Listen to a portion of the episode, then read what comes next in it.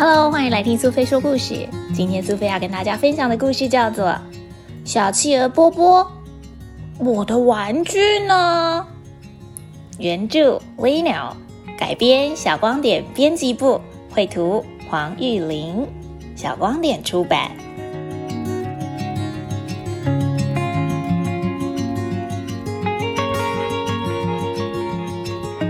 明天是南极幼儿园每个月一次的玩具分享日哦，小朋友，你们都可以带自己最喜欢的玩具来跟你们的好朋友分享。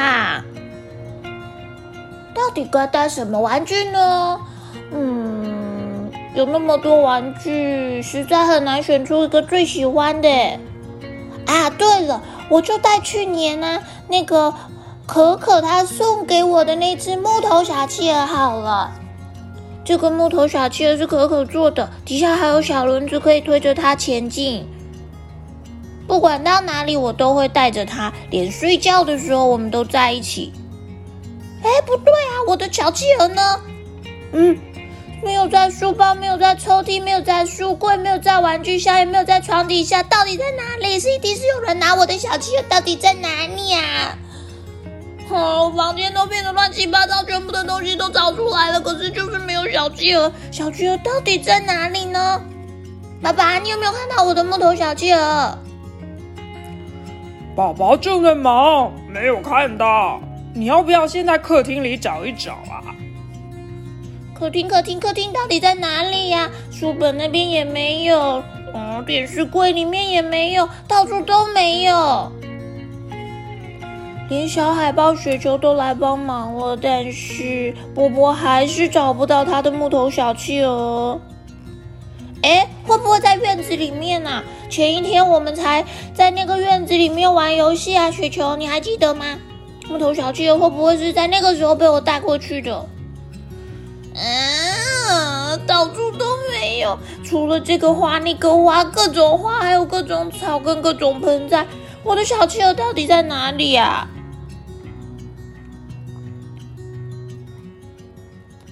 波波，你到底在找什么啊？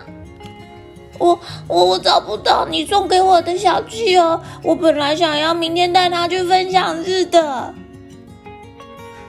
没关系啦，波波，我们一起找找看，我可以帮你啊。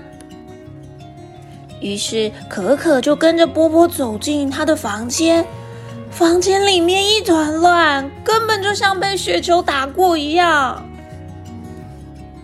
啊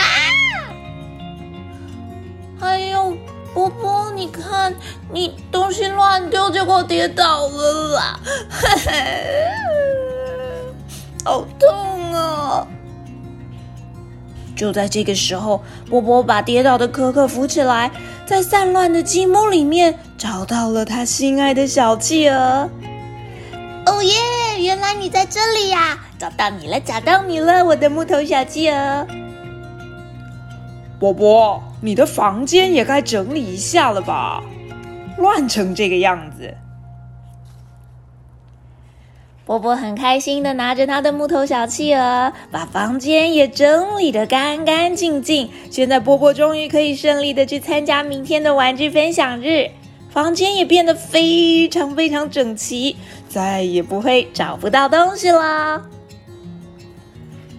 小朋友，你喜欢今天波波的故事吗？你是不是也常常为了要找一本书、找一个玩具，弄得整个房间里面乱七八糟的，却还是找不到呢？